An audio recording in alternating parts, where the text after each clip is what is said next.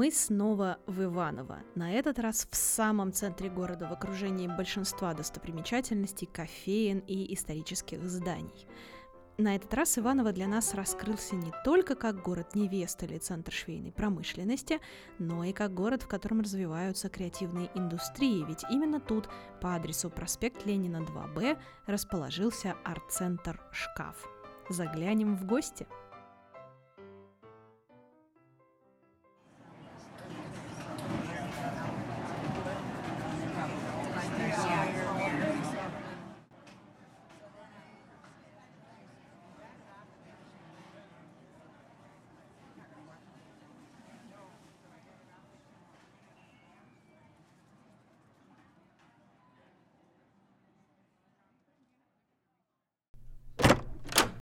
Привет, друзья! Сегодня я, Лена Темичева, встречаюсь с Арсением Котиковым, директором арт-центра «Шкаф» из Иваново. Арсений, привет! Всем привет! Э, меня зовут Арсений, я действительно директор арт-центра «Шкаф» э, и э, занимаюсь развитием культурной составляющей в нашем городе. Это подкаст «Третье место» про яркие общественные пространства российских городов. Знакомьтесь, заходите и оставайтесь.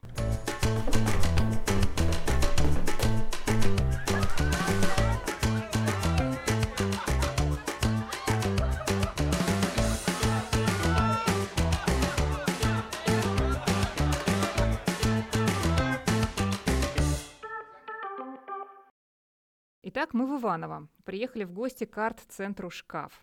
Арсений, расскажи, пожалуйста, что здесь сегодня происходит? Сегодня у нас прекрасная лекция от не менее прекрасного лектора Егора. Сегодня у нас лекция, посвященная поп-музыке. Я не могу за Егора, к сожалению, рассказать ничего э, более подробно про поп-музыку, зато могу дать общую информацию. Э, обычно у нас все лекции строятся по э, такой одной общей тематике, одному общему плану. И от этого плана мы обычно никогда не отходим, потому что он проверенный и достаточно интересный. По крайней мере, жителям нашего города и людям, которые посещают наши лекции, этот э, план проведения очень нравится. Мы раз, мы разговариваем про либо определенный жанр, а, либо определенное направление. В общем, а, даем такую интересную информацию про ту тему, которая объявлена на лекции. После этого мы проводим определенный интерактив, ну и э, чаще всего это прикрепляется определенной презентацией, которая идет параллельно с этим. Поэтому сегодня мы разговариваем про поп-музыку. А, Ее проводит наш э, лектор Егор. И я уверен, то, что Майкл Джексон, Кэти Перри и другие э, прекрасные исполнители, которые существуют, сегодня точно будут обговорены и рассказаны. Угу. Как часто проходят лекции в шкафу? Каждый день. Ого.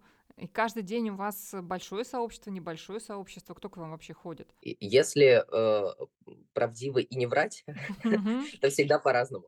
Всегда по-разному, разумеется. То есть э, это зависит от дня, зависит от погоды, зависит от сезона. То есть существует осенний сезон, когда к нам э, достаточно средняя, либо даже ближе к маленькой посещаемости, потому что ну, наша основная целевая аудитория – это подростки, которые только-только входят в процесс обучения. То есть с этим достаточно сложно в зависимости от сезона, э, но чаще всего у нас есть люди на каждую лекцию, просто в разном количестве, в зависимости от темы, сезона, погоды и многих других факторов.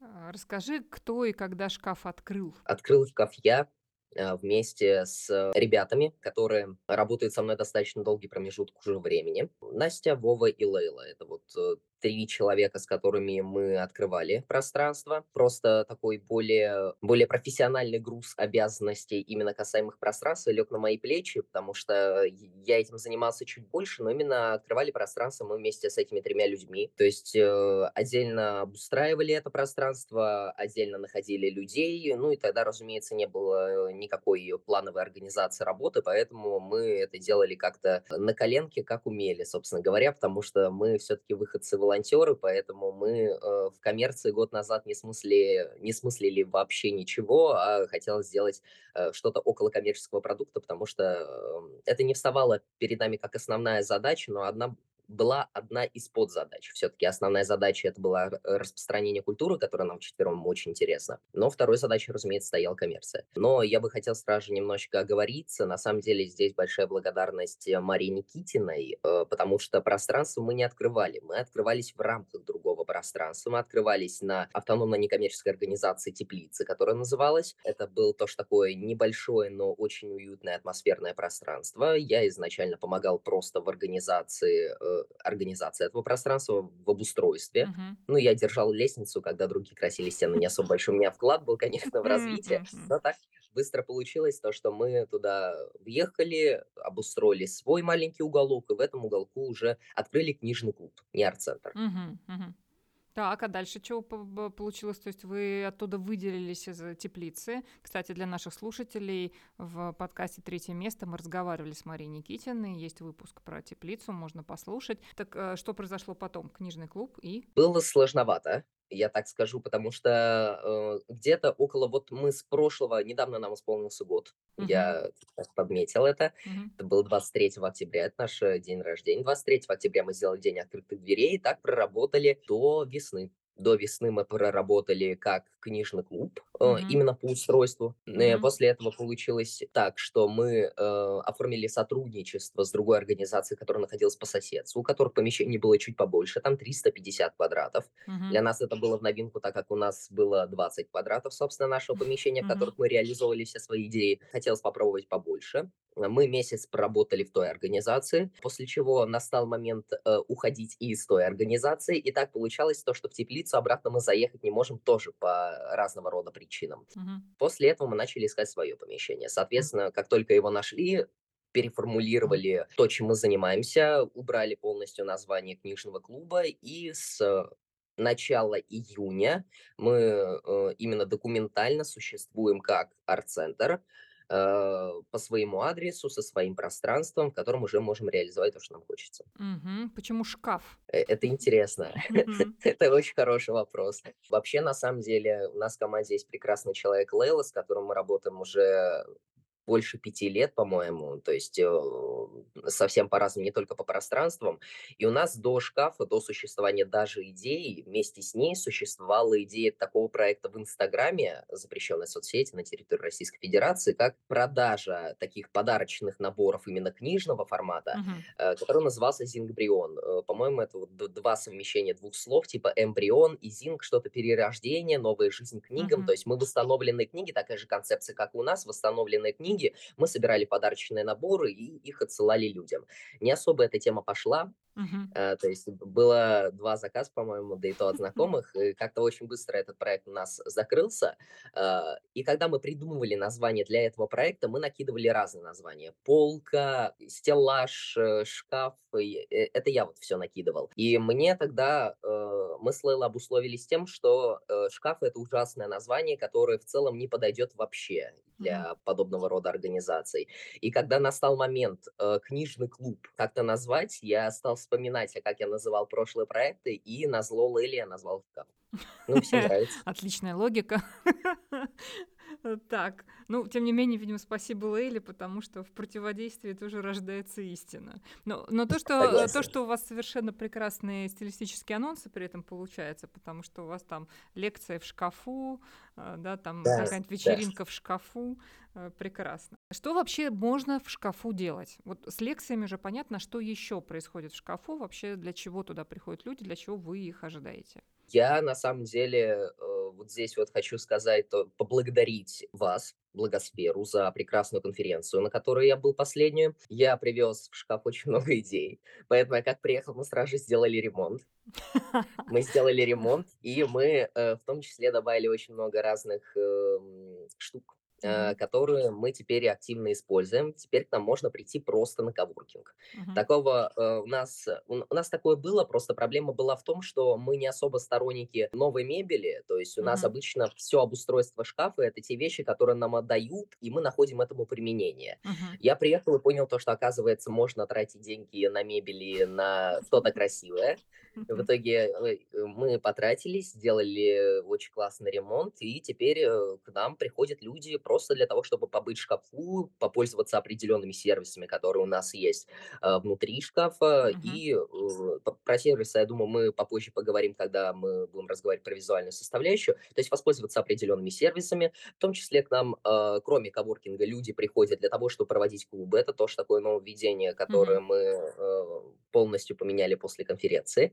У нас никогда не было клубов, мы раньше все мероприятия организовывали самостоятельно. То есть, если шкаф что-то проводит, то это наше мероприятие. Теперь мы немножечко разгрузили себя, взяли более такие организационные роли и открыли набор на спокойное ведение клубов от тех людей, которые хотят рассказать какую-то информацию от себя. Какие, Теперь у нас например, э, клубы? Да, расскажи.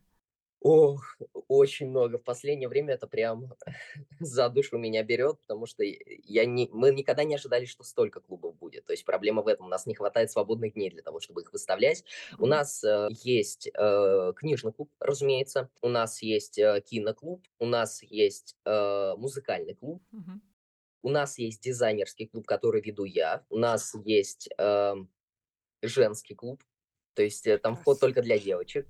Э, У нас э, есть психологический клуб, клуб психологической направленности, не знаю, как правильно он называется, ярче. Там определенные тренинги, саморазвитие и такие очень интересные вещи происходят. У нас есть английский клуб, у нас есть спикинг-клуб, клуб английского языка. Это, по-моему, уже больше, чем дни недели. Э, Тут очень, их действительно много. Я, честно, их сам запутываюсь. И проблема в том, что это далеко не все клубы, потому что стоит очередь еще из шести человек, которые хотят организовать клубы. Мгм. Поэтому действительно очень много по вообще разным направлениям, и Мгм. выходит очень здорово. А при этом вот эти истории с, ле- с лекциями, у вас есть прекрасная э, история про, про программу, э, как, как, как она правильно называется, Арсений, чтобы я не перепутала, неучи? Не учи? Мгм. Да, а, можно и так, и так. Мгм. Не принципиально. Мгм. И, и что это, почему это прям целая программа, туда люди записываются, то есть я так понимаю, что это не разовая история, да? Э, Мгм. Прийти на отдельную. Так, а как это организовано? Идея вообще возникла максимально спонтанно. У нас был прекрасный э, фестиваль э, авторской музыки летом, Мгм. на котором у нас была фри-прайс цена. И то есть э, мне очень понравилась структура организации того, что у нас у- участвуют определенные музыканты, и э, мы не занимаемся никакой пиар-компанией, потому что прям к музыкантам приходят просто их фанаты. И тем самым у нас собралось э, такой достаточно масштабный фестиваль у нас вышел. И я перенес эту структуру только на обучение. То есть э, школа искусств не учи, это про э, обучение до весны. И суть программы в том, что мы берем программу, э, утвержденную Министерством просвещения по э, разным определенным направлениям, в том числе такую достаточно базовую программу обучения по разным направлениям, в том числе кинематограф, музыка. То есть кинематограф мы берем с вузовскую, э, вузовской направленности, музыку тоже берем вуз- вузовской направленности. Мы берем все эти темы, переформулируем так, как мы бы рассказали, потому что у нас определенный свой стиль рассказа подобной информации, мы их полностью переформулируем. И после этого собираем инициативную группу, и это происходит как плановые занятия по повышению э, уровня знаний по определенным разным направлениям. То есть человек выбирает отдельное направление и по нему обучается. И помимо всего этого есть э, определенные такие, как я это называю, эксцентричные мероприятия, которые у нас происходят эм, в, по разным направлениям, по разным отдельно индивидуально. То есть, например, э, по э, направлению музыки у нас э, участники направления музыки э, зимой пойдут на концерт определенного исполнителя, и прямо с концерта будет проводиться лекция. Мгм. Э, И, например, э, также у нас работает по дизайнерскому э, направлению. Дизайнеры поедут на э, фестиваль вообще в целом в другой город. Ну, разумеется, это не обязательный процесс, но очень важно. И именно с того фестиваля будет проводиться отдельная лекция. То есть это такие э, большое количество вылазных мероприятий, большое количество таких мероприятий, э, которые происходят в формате тренингов. Э, И э, как будет итог, потому что в каждой школе в конце обучения что происходит? Правильно, выпускной, конечно. И у нас весной будет полноценный выпускной. До Это большой экзаменов плюс, или на самом без деле, да. экзаменов? Без экзамена. У нас э, Вот. исключительно без экзамена, Вот, да. видишь, в конце каждого обычно происходит экзамен, а у вас сразу выпускной. Нет, у нас, Круто. у нас категорически без экзамена.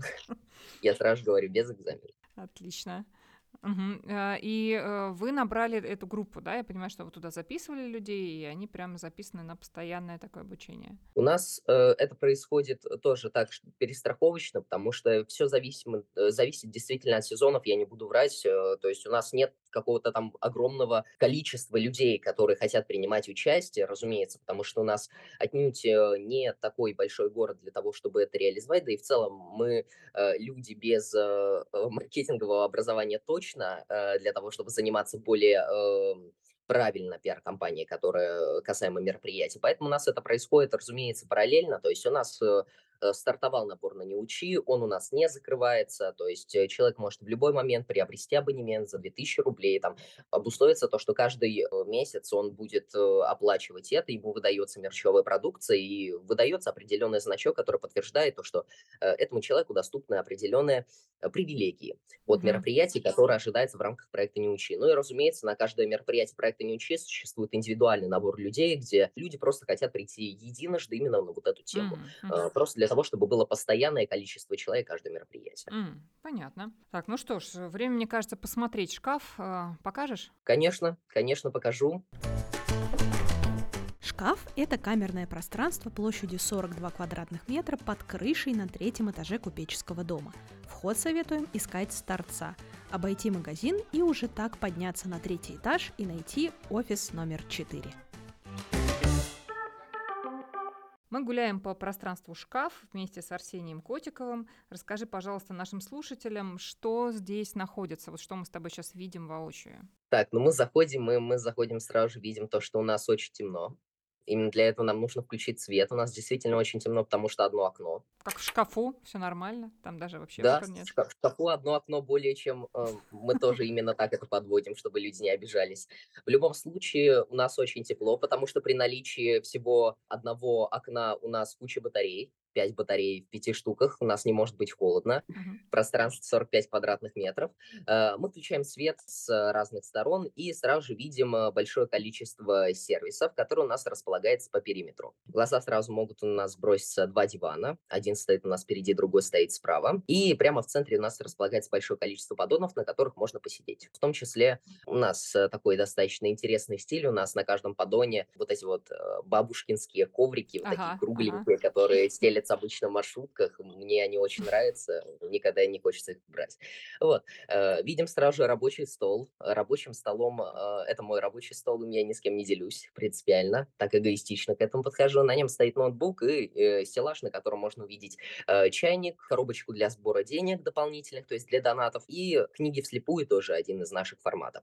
Если посмотреть по сторонам, то видно такое зонирование, достаточное пространство, оно прям отделяется, разделяется, разумеется, не стенами, но визуально это подчеркивается. У нас э, черно-зелено-красная мебель, которая так достаточно ярко выглядит. Совмещение с новой мебелью, которую вот мы привезли, она такая достаточно mm-hmm. красивая.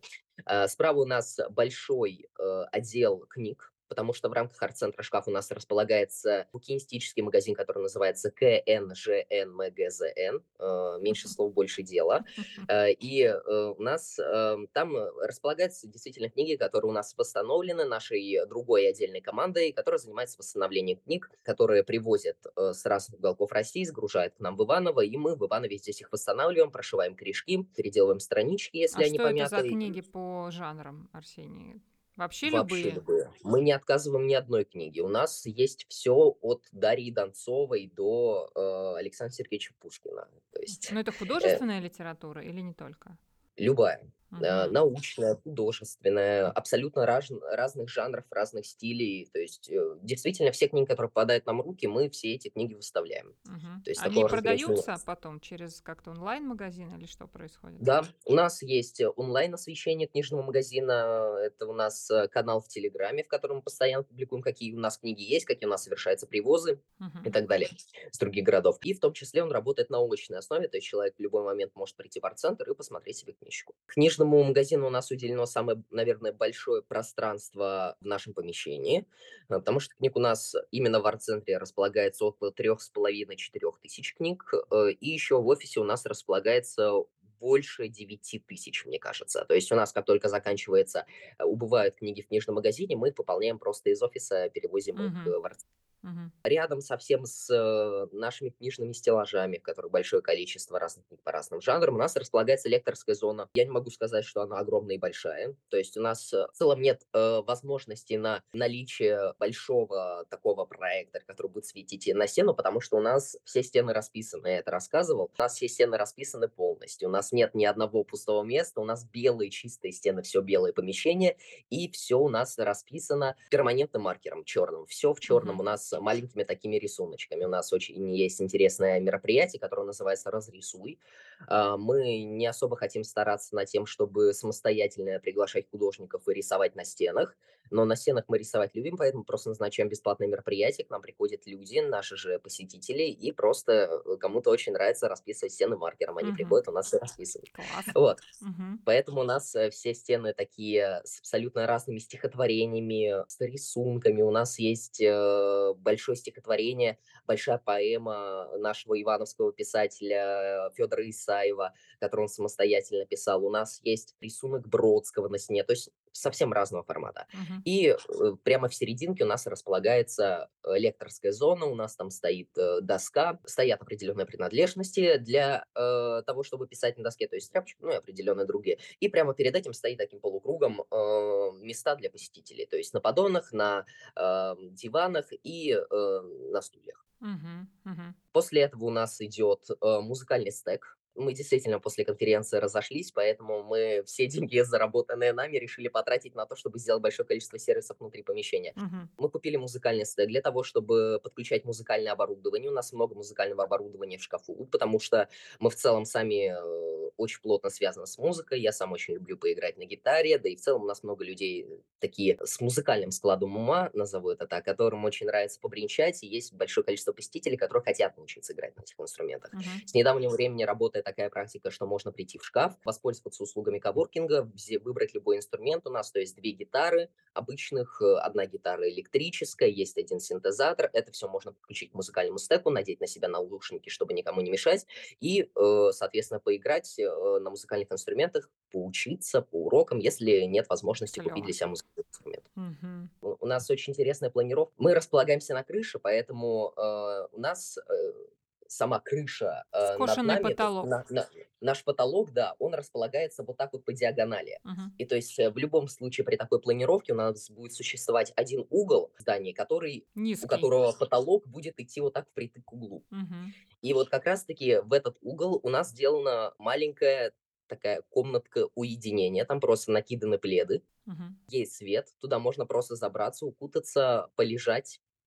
Я не исключаю момент того, что можно поспать, я пробовал, э, и, ну, почитать книгу, позаниматься своими делами, чтобы никто не трогал. Это такой прям маленький уютный угол, где даже не видно человека. Класс. После этого у нас идет музыкальное, в том числе продолжается музыкальное оборудование. У нас идет виниловый проигрыватель с большим количеством виниловых пластинок. Это тоже наш любимец. Это всегда создает прекрасную атмосферу. Можно прийти послушать винил, можно принести свои виниловые пластинки, если нет музыкального проигрывателя. То есть возможности на самом деле там большие и широкие. Дальше мы продвигаемся также по периметру. Там у нас идут сидячие места, диваны и так далее мое рабочее место, э, которое я не отдаю никому. И еще раз, Мгм. я всех уже Это мы запугал, запомнили. стол, да, чтобы мой стол никто не использовал, потому что э, очень люблю этот стол, э, за ним всегда сижу, работаю. И после этого у нас после стола идет э, прямо при входе, после гардероба, э, большая длинная чайная станция, которая появилась у нас тоже недавно, хотя существовала всегда. Мы почему-то... У нас всегда она существовала, когда мы были книжным клубом в Теплице. Мгм. Это такой э, чайный буккроссинг, то есть можно принести свой чай, обменять на другой чай.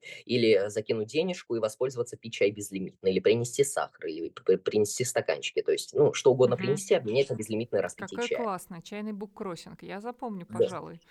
Вот. И мы по какой-то определенной причине, ну, вот я только недавно понял, что это идиотизм абсолютный с моей стороны был. Мы почему-то отошли от этой идеи прекрасной и отказали себе в распитии чая, потому что нам просто не нравился вот этот длинный стол.